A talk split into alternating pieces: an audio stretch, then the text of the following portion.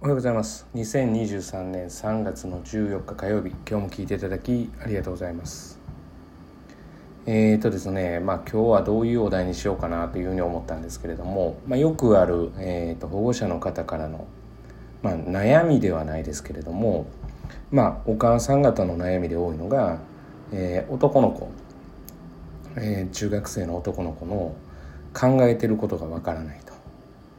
まあまるで宇宙人のように見えいう質問を、まあ、質問というか悩みをよく聞くんですけれども、えー、これって、まあ、まさしくその通りでまあ正直言うと、まあ、家族でも、えー、当然理解するのって難しくて私も、えー、地学堂に来てもらっているというか来てくれている、えー、子どもたち全員自分の中での理解ということはしているかもしれないですけれども当然親御さんと過ごした時間とは、えー、わけが違いますからまあ理解できていない部分も、えー、たくさんあるだろうと思って実は接しています。だからまあ新しいことの発見の連続ですね。新しいことの発見の連続ですからまあまあ楽しいというかまあ、そもそも人と接するというか人のことを見たりどういう行動をするのかっていう、まあ、自分も含めてそういったことが好きなので、まあ、楽しみではあるんですけれどもこれがいかんせんですねマイナスの方向で勉強ということになると理解ができないことが苦痛で仕方がなくなるんですよね。まあ例えば特に、えー、と男の子でその上にお姉さんとかが、えーまあ、いた場合まあ、まあお姉さんの考えてることはある程度理解ができたんだけれども、まあ、息子弟の考えは理解できないと、まあ、こうよくあるあるですからまあ本当にあまり気にされる逆も、まあ、パターンしかりで、まあ、よくあることですから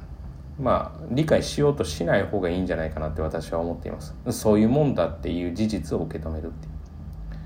う。でまあその中で、まあ、できることですよね。まあもう中学生ぐらいになったらできることっていうのは、まあ、相手が求めてきたことか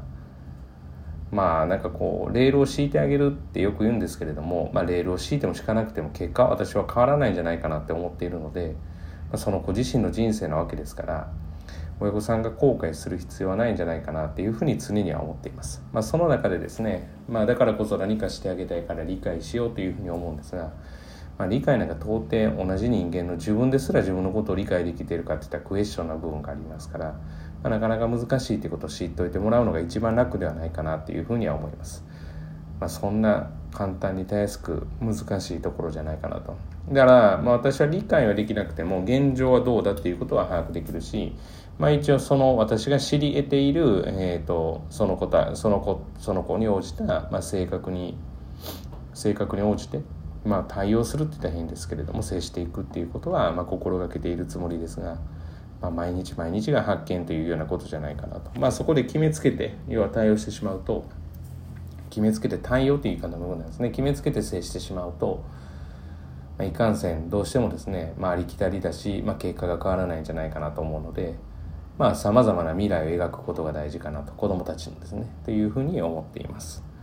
ですからですね、まあ、理解しようとしないということがポイントじゃないかなというふうに思っています。えー、本日は以上です。今日も聞いていただきありがとうございました。今日一日が皆様にとっていい一日となることを願いまして、えー、また次回お会いしましょう。では。